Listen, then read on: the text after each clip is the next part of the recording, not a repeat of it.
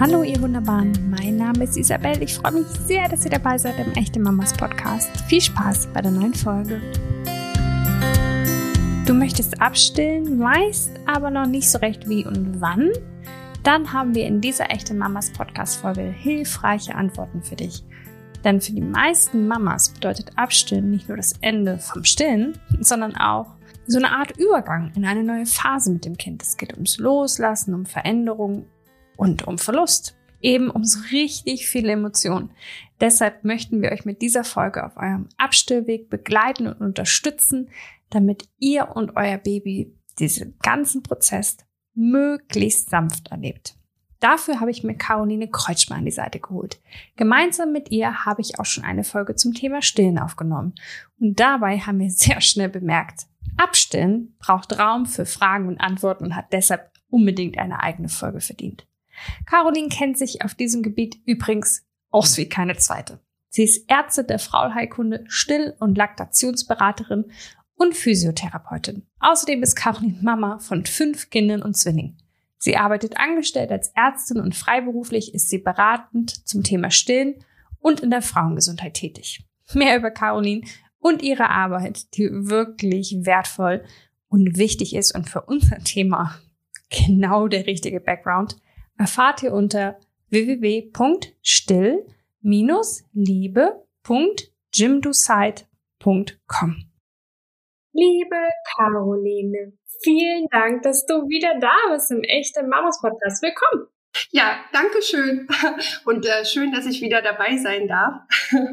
Genau, wir haben nämlich schon einmal gemeinsam eine Folge aufgenommen über das Thema Stillen. Da wurde uns sehr schnell klar, es macht Sinn, direkt auch eine Folge zum Thema Abstillen aufzunehmen.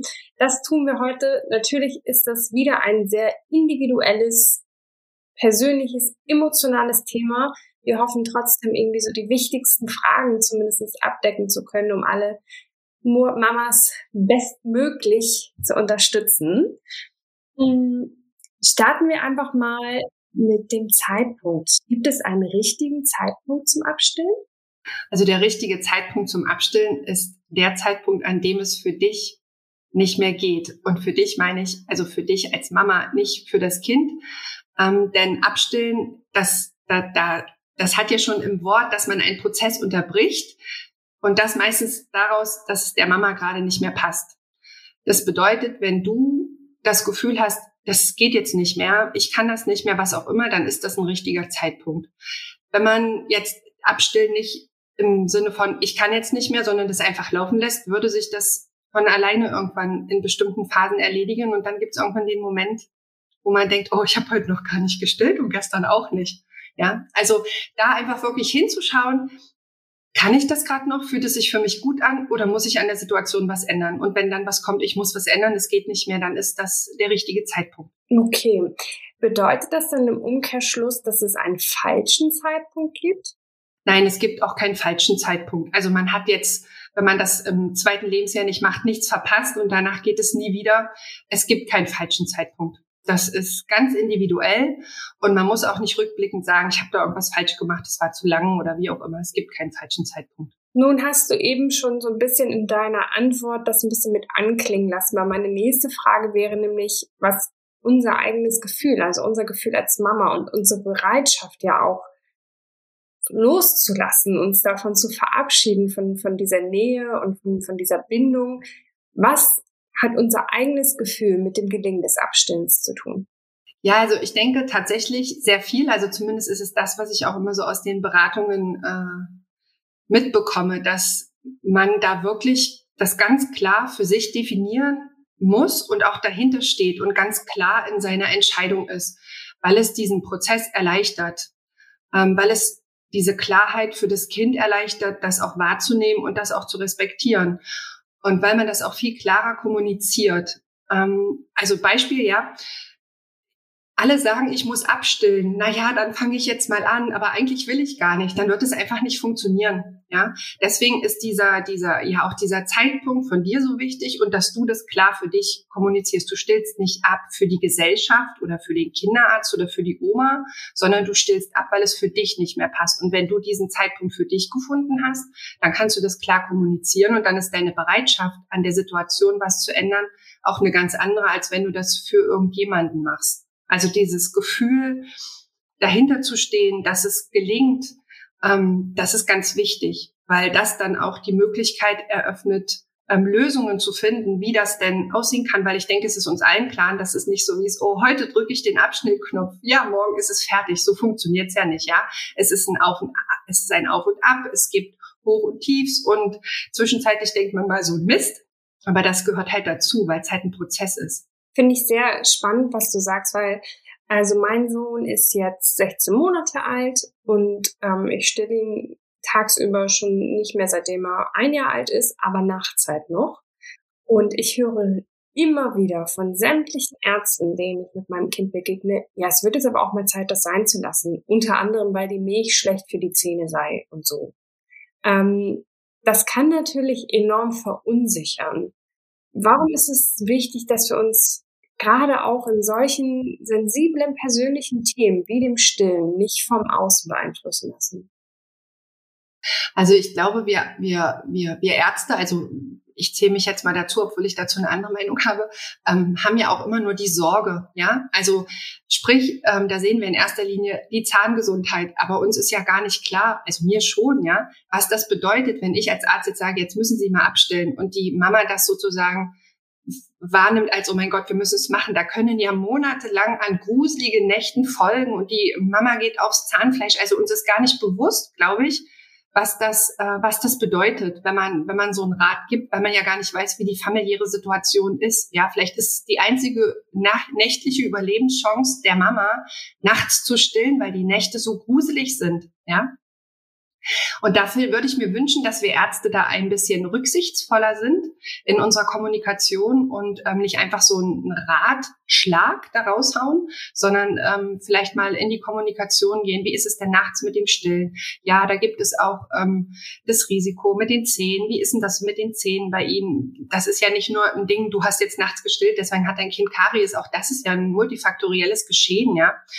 Und ähm, ich glaube, wenn man sich klar macht, dass es beim Stillen in der Nacht also auch um den Schlaf der Mama geht, also um meinen ganz persönlichen Schlaf, ja. Und eben demzufolge auch, wie ich danach in den Tag starte, dann hat es nochmal eine ganz andere Relevanz, auch in sich in Sachen Zahngesundheit, ja. Also wenn ich nächsten Tag zur Arbeit gehe und ähm, nicht arbeiten kann, dann wird mein Arbeitgeber das auch scheiße finden. Dann kann ich sagen, aber ich still jetzt nachts nicht mehr, weil der Arzt gesagt hat, ich soll das nicht. Das ist dem ziemlich egal.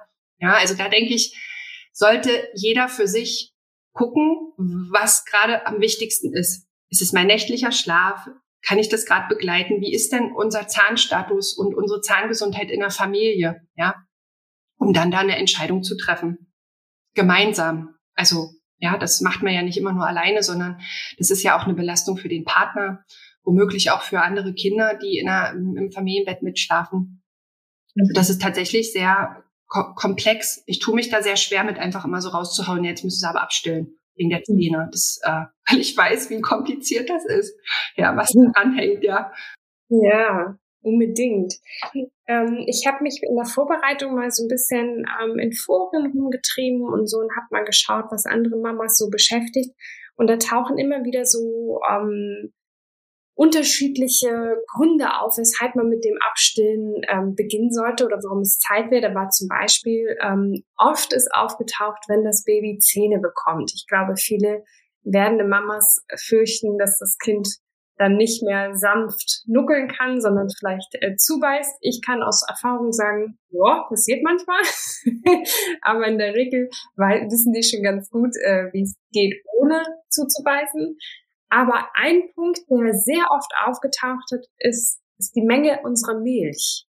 Also ich weiß zum Beispiel, dass meine Brüste kaum noch Milch produzieren. Also ganz wenig. Einmal in der Nacht würde ich sagen, kommt da tatsächlich Milch raus. Hat das was damit zu tun, dass es Zeit ist, dass unser Körper quasi sagt, jetzt sollte man mal aufhören mit dem Stillen oder ist das total irrelevant? Mm, also still, Stillen funktioniert oder Milchproduktion funktioniert auf Angebot und Nachfrage. Und wenn du in der Nacht einmal dein Kind stillst, dann ähm, produziert die Brust so, dass zu diesem Zeitpunkt, weil das ja meistens in gewisser Art eine Regelmäßigkeit hat, äh, zu diesem Zeitpunkt auch die Milch. Solltest du jetzt mal zum Beispiel dein Kind auch mal tagsüber stillen, weil es gerade gerade nötig ist, dann wirst auch du Milch haben, auch wenn du dieses nicht mehr dieses Gefühl von vollen Brüsten und Kribbeln beim Milchspendenreflex hast, ja? Oder wenn du jetzt mit der Hand entleeren würdest, würde da sicherlich auch was rauskommen. Es würde jetzt vielleicht nicht so im Strahl fließen, wie das jetzt vielleicht in der Nacht ist, aber da würde was rauskommen. Es ist also immer Milch da, solange da jemand dran stillt. Das mhm. heißt, man kann das nicht sagen, jetzt habe ich nur noch einmal am Tag Milch, sondern du hast einmal am Tag Milch, weil du nur noch einmal am Tag stillst. Und dein Körper sich darauf eingelassen hat. Es ist nicht so, dass du nur einmal am Tag Milch hast und das Kind dann sagt, okay, jetzt still ich nur einmal am Tag, sondern das ist ein Prozess, der sozusagen nach dem Kind kommt. Stillt das Kind weniger, machst du weniger Milch. Wenn du dann das Kind wieder häufiger stillst, weil es zum Beispiel krank ist, dann wirst du auch wieder mehr Milch haben und wieder auch so, so Symptome haben wie, oh, meine Brust ist jetzt aber so voll und das kribbelt, ähm, was dir vorher vielleicht gar nicht aufgefallen ist. Also man kann es jetzt nicht ähm, an der Milchmenge der Frau festmachen, dass Zeit ist abzustillen. Hm, das ist auch total spannend, weil es ist tatsächlich so, ich wünschte, ich würde meinen Sohn nur einmal in der Nacht stillen. Ähm, ich stille tatsächlich ungefähr alle eineinhalb Stunden nachts. Ähm, aber ich hatte halt immer nicht mehr das Gefühl von, genau wie du es beschrieben hast, also von vollen Brüsten oder von diesem Kribbeln, wenn die Milch abfließt. Aber ähm, ja, dann ist es wohl so, wie du sagst, trotzdem einfach Milch fließt halt nur nicht mehr so wie Ahnung. Genau, früher Milch fließen, auf jeden Fall. Und vielleicht mhm. ist es auch nur ganz wenig, aber es wird einfach reichen, ja. Wahrscheinlich äh, fließt es nicht mehr so richtig, weil ich würde behaupten, dass das Stillen nicht mehr vorrangig etwas mit Hunger zu tun hat bei meinem Sohn. Ähm, kann man sagen, so ab welchem Alter ungefähr das Stillen tatsächlich eher so bedürfnisorientiert nach Hunger und Beruhigung ist, anstatt von Hunger? Also ich kann da tatsächlich keine genaue Zahl sagen, weil mit den fünf Kindern habe ich unterschiedliche Erfahrungen gemacht. Ähm, man hört immer so, also nach einem halben Jahr braucht das ja keiner mehr äh, nachts für den Hunger. Das sehe ich aber nicht so. Dann habe ich immer gedacht, okay, so ein Jahr, ja, das müsste ja vielleicht passen. Und dann ähm, habe ich meinen Sohn mal nachts gefragt, warum er denn schon wieder stillen will. Und hat gesagt, er hat Hunger. Und da war er fast zwei. Und da habe ich gedacht, okay, also der war auch schon äh, sehr, sehr, sehr sprachlich, sehr gut, so dass er das wirklich benennen konnte. Und da habe ich gedacht, okay, das war mir gar nicht klar. Ich dachte, du stillst immer nur, weil du Nähe brauchst. Ja, also so, dass ich das da eigentlich gar keine genaue Zahl sagen kann. Wenn die Kinder sprachlich gut sind, kann man das ja einfach mal benennen. Man kann ja einfach mal fragen, was ist es denn? Und vielleicht sowas wie, hast du Hunger? Willst du nur kuscheln? Tut das, tut das dein Bauch so gut? Also, dass man das vielleicht irgendwie umschreibt, um da dahinter zu kommen. Weil natürlich, als er dann gesagt hat, er hat nachts Hunger, habe ich erstens überlegt, okay, passt die Nahrungsmenge tagsüber und vor allem abends. Und dann war natürlich der Entschluss, ja, da kann ich jetzt nicht abstillen, wenn ich nicht tagsüber für mehr Nahrung gesorgt habe, so dass er nachts halt keinen Hunger mehr hat. Ja, ähm, das ist ja, das, das, also ich mag keine genaue Zahl sagen. Dann sagt wieder einer, oh mein Gott, bei mir wird das anders und ich bin kaputt und uh. also das finde ich immer so schade. Man sollte da wirklich einfach individuell gucken. Ja, und wenn das Kind am Tag ähm, oder am Abend sehr wenig Nahrung isst, dann wird es wahrscheinlich einfach Hunger haben, um durch die Nacht zu kommen. Und wenn die Kinder älter sind, so sage ich jetzt mal so über zwei, drei, dann hat es auch einfach viel mit Nähe zu tun. Das sieht man ja dann daran, wenn man mal wirklich nicht da ist. Also wenn man die Nacht mal woanders verbringt, ist es ja nicht so, dass die Männer dann nachts aufstehen und den Kindern Brote schmieren, oder Müsli machen oder so, sondern die finden dann eine andere Routine wieder in den Schlaf, weil die schaffen es dann bis zum Morgen. Vielleicht sind die dann morgens eher wach und haben schon früher Hunger, als sie das sonst haben, wenn man nachts stillt. Aber die stehen ja nachts nicht auf und wollen dann was essen. Gibt es generell, wenn wir jetzt wirklich ähm, auch ein bisschen schauen wollen oder vorrangig schauen wollen, das macht ja jeder anders, ähm, dass wir uns sehr nach dem Kind richten im Thema Stillen. Ähm, ich weiß zum Beispiel, ich hatte schon so den Plan, ungefähr mit einem Jahr so tagsüber ein bisschen freier zu werden und da abzustillen. Das musste ich aber gar nicht tun, das hat mein Sohn selber gemacht. Er hatte keine Lust mehr, an meiner Brust zu liegen und die Welt drumherum zu verpassen. Ähm, deswegen hat er einfach aufgehört tatsächlich. Ähm, das war für mich natürlich ein klares Zeichen, dass es okay ist, abzustillen. Gibt es noch andere Anzeichen dafür, dass unser Kind bereit ist, abgestillt zu werden? Na, ich denke schon, dass dieses Zeichen von hm, tagsüber finde ich alles äh, total spannend und äh, braucht es nicht. Das ist ein ganz klares Zeichen. Und wenn man jetzt als Mama sich da unsicher ist und man würde die Brust auspacken und das Kind ganz klar signalisiert, nö, das will's jetzt nicht, dann ähm, finde ich das klar und deutlich und dann kann man wieder einpacken. ähm, und man kann dann überlegen, also wenn man nachts noch sehr viel stillt, ob man tagsüber vielleicht doch einmal mehr stillt, um diesen Nähetank aufzufüllen oder ob man anderweitig Nähe ähm, irgendwie geben kann, um dann nachts sich vielleicht ein bisschen zu entfernen. Aber das ist dann tatsächlich auch wieder ähm, ganz individuell. Und das heißt jetzt nicht, dass jemand jetzt zu wenig mit seinem Kind kuschelt, wenn er tagsüber äh, nicht mehr stillt. Das gar nicht. Aber das ist tatsächlich ähm, ja nicht so pauschal äh, zu beantworten. Ich denke, ganz klares Zeichen, wenn das Kind tagsüber nicht danach verlangt oder weniger verlangt oder nach einer Mahlzeit nicht mehr verlangt, je nachdem äh, in welchem Alter, dann ist es ein klares Zeichen und damit ist im Endeffekt ja dieser dieser Loslöseprozess eingeleitet, ja. Wenn wir jetzt sagen, wir möchten das einfach auch ein bisschen selbst bestimmen aus unterschiedlichsten Gründen und möchten halt abstillen, wie kann, ich weiß es natürlich wieder sehr individuell, aber wie kann ein guter Abstellweg aussehen? Also guter Abstellweg kann auch so aussehen, dass man sich erstmal ganz klar ist, warum man das macht, damit man für sich die richtige Intention hat und die richtige Bereitschaft dafür, das zu tun. Und dann kann man ja mal schauen, wie denn, wie der Tag und äh, die Nacht ist. Also es macht aus Erfahrung heraus wenig Sinn, einmal alles wegzulassen. Das ist einfach für die Brust schwierig dann äh, kann man wieder Milchstau bekommen und auch einfach für das Kind schwierig. Ähm, wenn man jetzt sagt, okay, ich muss jetzt nachts immer arbeiten, dann ist vielleicht die Nacht der Moment, in dem man mit dem Abstillen beginnt. Wenn man sagt, ich arbeite tagsüber, bin nachts aber völlig bereit, mein Kind zu stillen, dann kann man damit äh, tagsüber, tagsüber beginnen. Ja, also, dass man da einfach wirklich ganz individuell schaut, was kann jetzt der erste Schritt sein, wo beginne ich?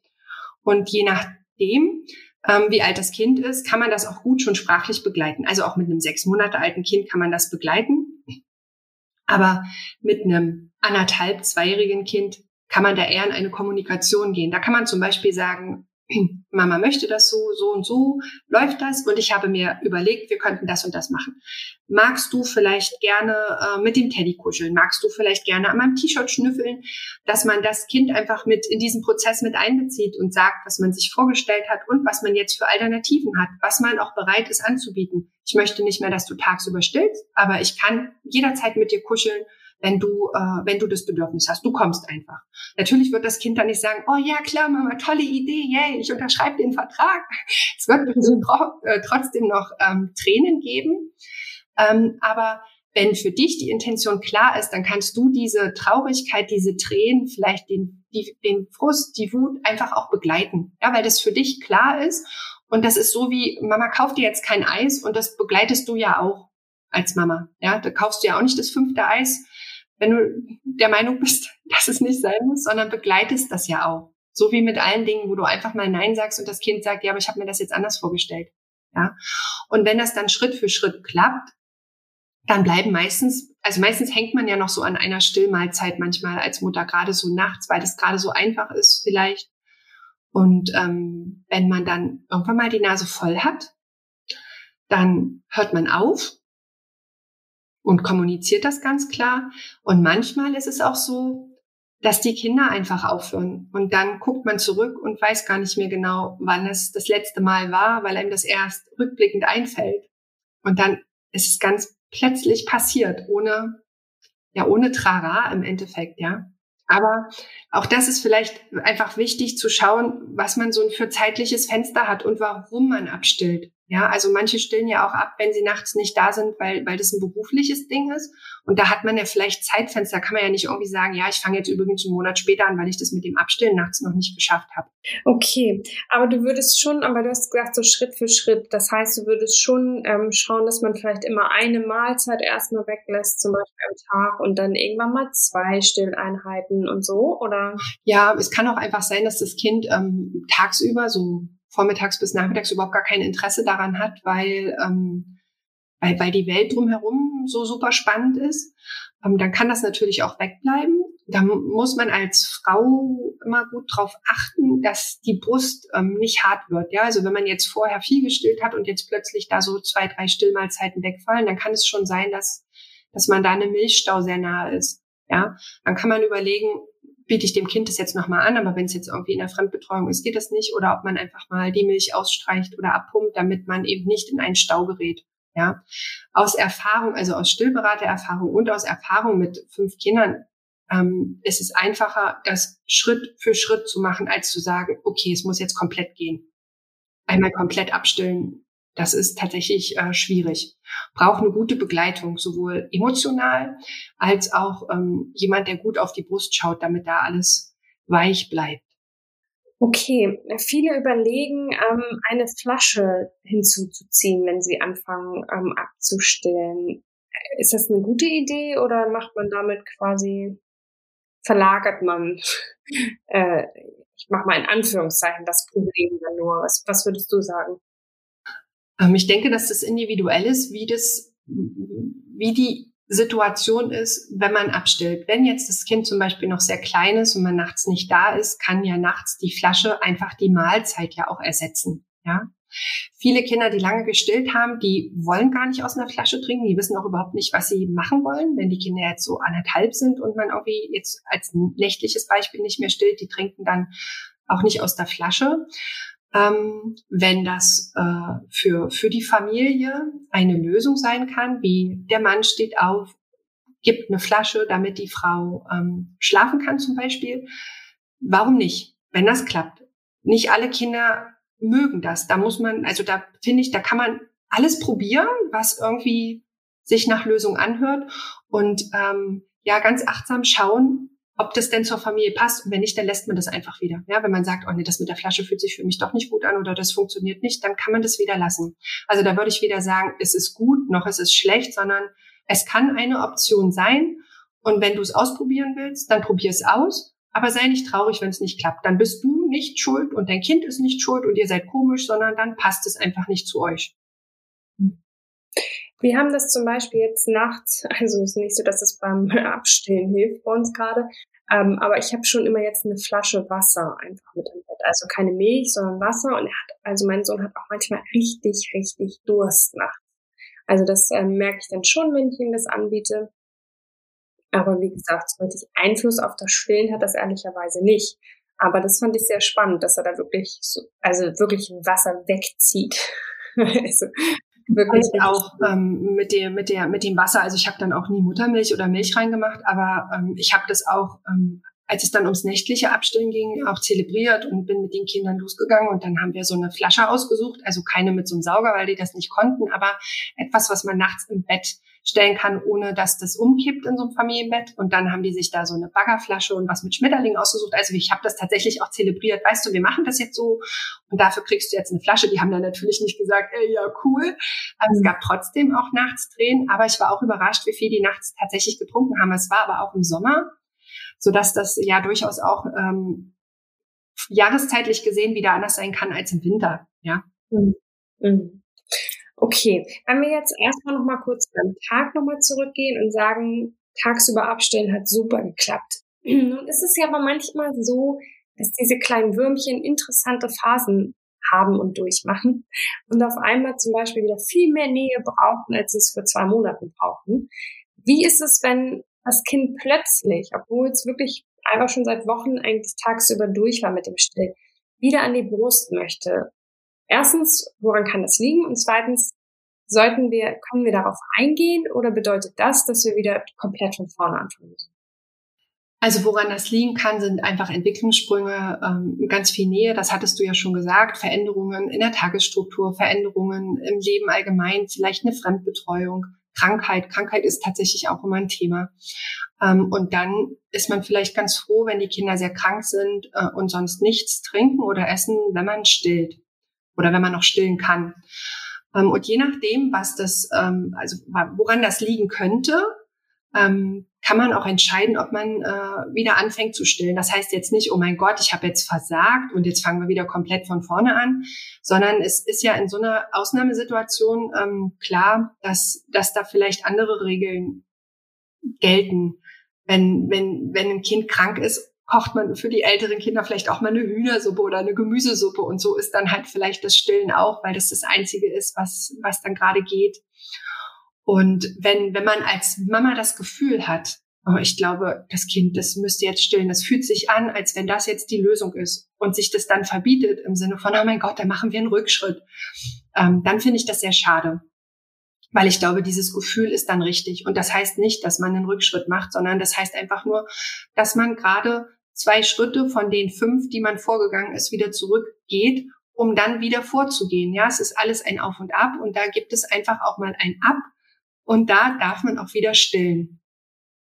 Wie man das dann begleitet, also sprich, wie, wie ausufernd man das dann macht, ob man das den ganzen Tag macht, wenn die krank sind, wahrscheinlich schon, ja, ähm, wie man da eine Lösung findet, indem man sagt, so ja immer nach dem Kindergarten oder nach der Fremdbetreuung, jetzt stille ich dich nochmal, ich glaube, du brauchst das und dann schauen wir mal, wann das wieder gehen kann, ja, oder dass man einfach ganz klar sagt, jetzt gefällt mir das nicht mehr, ich merke aber, du brauchst es nicht mehr.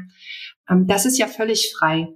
Wenn jetzt, wenn das jetzt jemand hört, würde ich mich freuen, wenn er denkt, okay, ich habe das Gefühl, dass ich gerne noch mal stillen würde. Und wenn er dann denkt, oder wenn sie dann denkt, ja, dann mache ich das jetzt. Hm. Okay, hm, nun kommen wir zu einem Thema, das mich persönlich äh, gerade vor einigen beschäftigt, ähm, nämlich das Abstillen nachts. Wir haben jetzt schon immer darüber geredet. Viele machen das so, dass sie tagsüber, ähm, also je nach Arbeitszeit, aber in der Regel ist es ja so, dass tagsüber leichter abzustillen ist oder also für viele einfach leichter in den Tagesablauf passt ähm, und sie deswegen nachts noch stillen. Das ist bei mir jetzt auch so. Ich habe da auch kein Problem mit, das zwei, dreimal die Nacht zu machen, am Abend und am Morgen, aber mich nervt das alle eineinhalb Stunden, seitdem auf der Welt ist. Ich bin sehr, sehr müde. Deswegen ähm, versuche ich gerade das Abstillen in der Nacht anzugehen. Wie genau kann mir das wohl gelingen? also, da könnte man sich einmal jetzt die Schlafsituation angucken. Wenn, wenn, wie du jetzt erzählt hast, würde ich jetzt mal sagen, du schläfst wahrscheinlich im Familienbett, also ihr, ihr schlaft nah beieinander. Ja. Ja. Gut, dann könnt ihr jetzt zum Beispiel, wenn dein Entschluss gefasst ist, ich möchte jetzt nachts weniger stillen, kommunizierst du das mit deinem Kind, pass mal auf. Ich bin so müde, ich kann nicht mehr, ähm, ich möchte jetzt nachts weniger stillen. Und dann kannst du dir ja vielleicht ein, ein Zeitfenster ähm, raussuchen. Also, dass du das an, auch vielleicht an äußerlichen Faktoren festmachst oder eine Zeit für dich setzt. Also Kinder können sowas gut mit, ähm, ich still dich erst wieder, wenn es hell ist. Jetzt ist das ja auch gerade ganz gut, weil es wird ja nicht erst um sieben hell, sondern schon irgendwie um halb fünf. Mhm. Wo man, wo man dann vielleicht nicht die halbe Nacht dann äh, irgendwie noch ein Kind rumschuckelt. Ja, also dass du das vielleicht ganz klar in einem Zeitraum definierst. Und wenn du zum Beispiel in einem Familienbett die Position wechselst, also wenn die Brust nun mal nicht direkt vor der Nase des Babys liegt oder des Kindes liegt, ja, dass da noch jemand dazwischen ist, so dass ähm, sich auch mal andere Routinen einschleifen können. Und natürlich, wenn das Kind wach wird und dann immer ständig diesen leckeren Duft da vor der Nase hat, na ja, das ist wahrscheinlich so, wie wir gucken in den Kühlschrank, da liegt ständig eine Schoki, da müssen wir schon wirklich sehr ähm, gefasst sein, um vielleicht nicht ständig zuzugreifen. Und es ist einfach jetzt für viele Monate der leichteste Weg gewesen. Und da macht es für das Kind den Weg leichter, wenn die Brust nicht direkt vor der Nase liegt. Oder wenn du etwas trägst, was es dem Kind schwerer macht, ähm, die Brust selbst rauszufummeln. Manche ähm, fummeln da auch selber dran rum. Ja. Und äh, vielleicht reicht es nicht und ähm, man kann mal die Schlaf Stelle wechseln. Also, dass man in der Wohnung noch eine Matratze hat, die bezogen ist, wo die Mama zum Beispiel hingehen kann, damit sie gar nicht in dem Raum ist. Und der Papa zum Beispiel das Kind dann bringt, wenn es dann hell geworden ist oder so. Also je nachdem, was man, ob man sich da so ein zeitliches äh, Fenster gesetzt hat. Ja. Das ist so das, was mir, äh, was mir jetzt als, als schnellstes, als erstes einfällt, was, was leicht umzusetzen ist. Ja. Der Partner kann auch versuchen, eine andere ähm, Einschlafroutine mit dem Kind zu finden. In der Regel funktioniert das nicht so gut, wenn die Kinder wissen, dass Mama nebenan ist. Und natürlich muss es auch für den Partner irgendwie gerade möglich sein. Also da jetzt irgendwie so, und ich habe morgen um acht äh, die wichtigste Videokonferenz in meinem Leben und ich bin dann nachts für das Baby verantwortlich, ist vielleicht nicht der richtige Zeitpunkt, weil da einfach schon so eine stressbelastete Nacht sowieso im Vorfeld ist. Ja. Sondern dass man es vielleicht das Wochenende nimmt oder vielleicht auch einen Urlaub, wo einfach dieser, dieser stressige Alltag eh nicht da ist, wo man weiß, man muss früh raus und ich hab morgen und sondern einmal sagt, ja, mein Gott, dann schlafe ich halt mal tagsüber zwei Stunden. Aber jetzt fühle ich mich gerade emotional auch so stark, dass ich das durchhalte, weil die Kinder natürlich nicht unbedingt sagen würden, ja, okay, Mama, habe ich verstanden, ja, mache ich jetzt nicht mehr. Das geht vielleicht auch mit Schreien und Tränen einher und nicht nur auf Kinderseite, vielleicht auch bei der Mama oder bei dem Partner. Ja, da vielleicht ganz hinzuschauen, wenn man dann das versucht hat, und das hat nicht so gut geklappt, dass es auch jederzeit möglich ist zu sagen, okay, dann machen wir es nochmal anders für ein paar Tage, damit wir alle wieder Schlaf kriegen und ich überlege mir etwas Neues. Und man darf auch nicht vergessen, dass, dass, dass der auch immer Zeit vergeht. Wenn man dann zwei Wochen nachts wieder gestillt hat und wieder sagt, okay, jetzt starte ich einen neuen Versuch, dann ist das auch okay. Dann sind wieder zwei Wochen vergangen. Das Kind ist zwei Wochen älter geworden wahrscheinlich drücken die Zähne gerade nicht mehr, der Entwicklungssprung ist vorbei, alles hat sich irgendwie anders gesetzt. Ja, das sind ja, weiß nicht, der Mond steht anders. Es gibt so viele Faktoren, die da eine Rolle spielen, dass man es einfach nochmal versuchen kann. Ich fand das mit den Zähnen spannend, weil ich hatte mir auch äh, einen Zeitpunkt ausgesucht, wo ich gesagt habe, so jetzt äh, fahren wir das nachts mal ein bisschen runter. Boah, und das war, puh. Bis ich festgestellt habe, ach so, er kriegt gerade vier Zähne auf einmal. Vielleicht äh, lassen wir das jetzt gerade mal. Ähm, ich probiere gerade was aus, was ich auch ganz spannend finde, ist, ihn nachts weiter zu stillen, aber ihn quasi abzudocken, ehe er wieder richtig einschläft. Dass er quasi nicht beim nächtlichen Stillen in den Schlaf gestillt wird, sondern dass er schon so ein bisschen lernt, da wieder selbst reinzufinden. Für mich fühlt sich das sinnvoll an. auch ähm, eine, eine sinnvolle Möglichkeit, das zu versuchen. Ähm, für, ich bin daran gescheitert, weil ich halt immer eingeschlafen bin. Ich wusste morgens immer nicht, wie oft ich welches Kind wann gestillt habe. Und dann war es für mich tatsächlich eine erfolgreiche Nacht. Und ich konnte einfach so lange nicht wach bleiben. Also das war jetzt, hat bei mir nicht funktioniert, weil ich das nicht geschafft habe. Ich bin immer wieder eingeschlafen und dann habe ich natürlich den entscheidenden Moment verpasst. Ja. Ähm, aber das ist natürlich eine Möglichkeit, dass man äh, immer recht, also die Brust rausnimmt, bevor das Kind eingeschlafen ist, aber bereit ist, auch jederzeit wieder die Brust anzubieten, damit es eben nicht weint. Also das ist wirklich so ganz langsam. Das sind wirklich ganz kleine Minischritte. Aber das kann eben die Lösung für jemanden sein. Bei mir hat es nicht gepasst. Cool, wenn du so lange wach bleiben kannst. Ja, also puh, fällt mir auch nicht so leicht, aber das glaube ich. Wie gesagt, gerade fühlt sich der Weg äh, der richtige an in der Kita. Jetzt versuche ich es mal eine Weile. Genau, dann wird ähm, der Weg auch richtig sein. Und wenn der, wenn es sich nicht mehr gut anfühlt, dann mach was Neues. Ja. Nun hatten wir eben schon kurz oder du in deiner ähm, Antwort schon kurz das abendliche Stillen, also das Einschlafen. Das ist zum Beispiel bei uns gar kein Problem. Mein Mann bringt meinen Sohn jeden Abend ins Bett. Ähm, das ist ganz wunderbar ohne Brust, aber viele Mamas ähm, haben genau mit diesem Punkt natürlich Schwierigkeiten, beziehungsweise wenn ich meinen Sohn dann ins Bett bringen möchte, geht's halt nicht ohne Stillen. Ähm, was gibt es für Möglichkeiten auch für, für die Mamas, die sagen, ich möchte nicht in den Schlaf stillen abends, aber ich muss, ich bin trotzdem diejenige, die das Kind ins Bett bringt. Gibt es da, keine Ahnung, hast du so Erfahrungen mit bestimmten Ritualen, die gut helfen können, dass das Kind in den Schlaf Ruhe findet? Hm. Ich weiß, dass das total schwer war, wenn ich alleine war mit den Kindern und ähm, nicht stillen wollte. Also ich glaube, ich habe das ganz schnell verworfen. Ich habe die dann immer gestillt, weil es einfach nicht ging. Aber was eine Möglichkeit sein kann, ist zum Beispiel tragen. Das habe ich tatsächlich ähm, gemacht, weil es einfach nicht ging. Gerade, dass ich ein Kind gestillt habe, weil ich andere Kinder fertig gemacht habe. Und dann habe ich das Kind auf den Rücken gebunden und getragen damit es eben auch nicht ähm, an der an der Milchbar riecht. Ja, ähm, man, man kann überlegen, welche, äh, welche Routine oder welches Ritual man äh, damit ersetzen kann mit dem äh, mit dem abendlichen äh, Einschlafstillen. Ja, wenn man äh, jetzt, wenn der Partner jetzt gerade nicht verfügbar ist, Partner ist natürlich immer einfach. Und wenn der Partner nicht verfügbar ist, kann es sein, dass man sagt, okay, ich gehe noch eine Runde raus mit dir, ich trage dich, Vielleicht klappt es ja auch vor dem Bauch, ansonsten auf dem Rücken. ähm, und das auch genauso kommuniziert, so Einschlafstillen mache ich nicht mehr, das möchte ich nicht, das fühlt sich für mich nicht gut an. Ich lese dir vor, ich singe dir ein Lied. Wir können gemeinsam hier kuscheln, du kannst in meinem Arm liegen. Ähm, wir hören ein Hörspiel, dass man einfach schaut, was davon vielleicht gerade passt.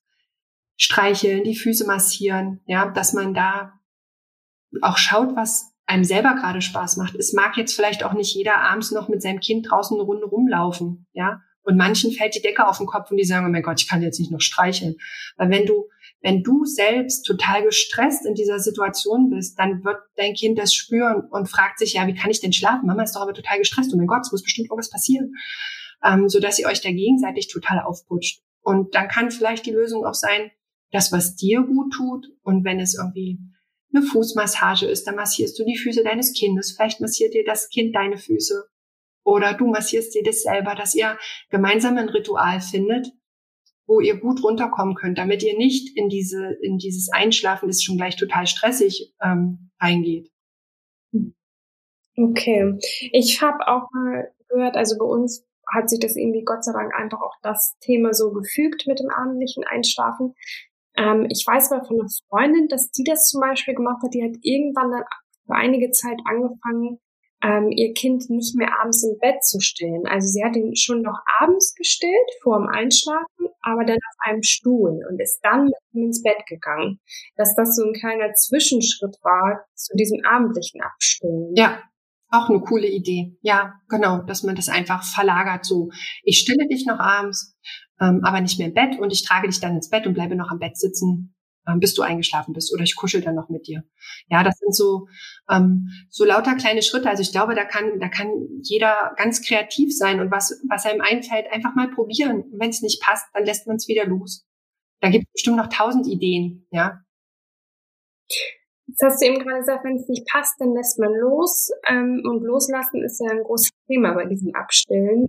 Ähm, das ja nicht nur tatsächlich den Kindern oft schwerfällt, sondern eben auch den Mamas ähm, weil diese, diese Form der Nähe kommt ja so nicht wieder zurück. Ähm, was möchtest du den Mamas mit auf den Weg geben, die abstillen möchten, aus welchen Gründen auch immer, aber sehr damit hadern und denen es emotional nicht so gut geht, die ein schlechtes Gewissen haben, die diese Nähe vielleicht vermissen, was auch immer. Was kannst du denen noch abschließend mit auf den Weg geben? Na, wenn sie die Nähe vermissen, dann ähm, würde ich sie dazu einladen, vielleicht ein neues Näheritual ähm, zu finden. Ja, natürlich, also Stillen ist super innig ähm, und bringt ganz viel Nähe.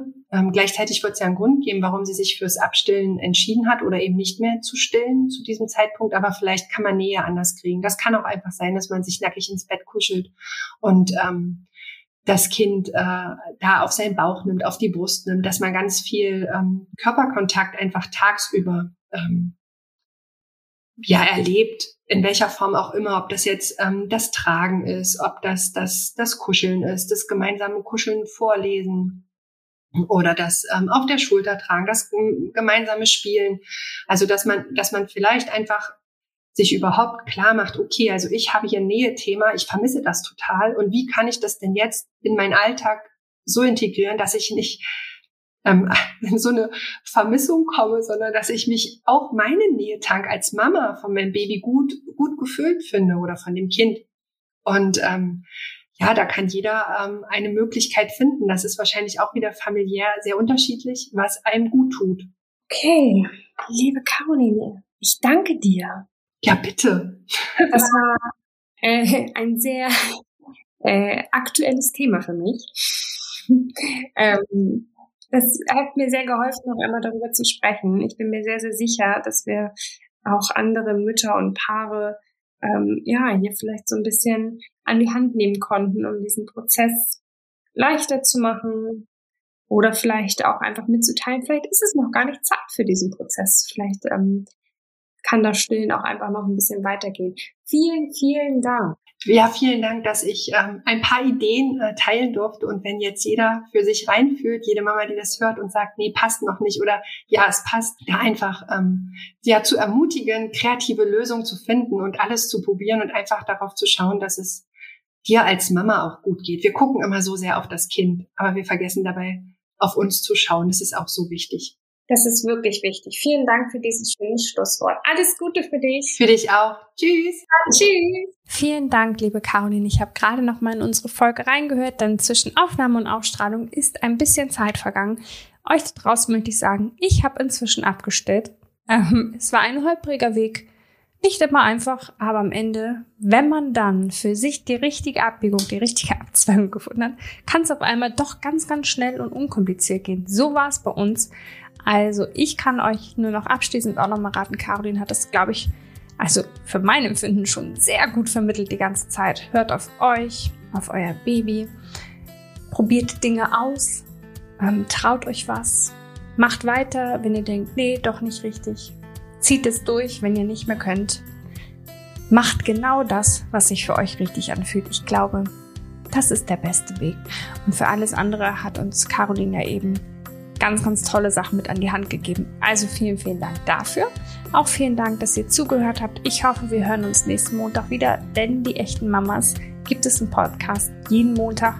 Ich freue mich über jede Unterstützung, liken, teilen, kommentieren, was euch einfällt. Abonnieren. Unbedingt abonnieren. Wer den echten Mamas Podcast noch nicht abonniert hat, holt das unbedingt nach. Bis dann, ihr Wunderbaren.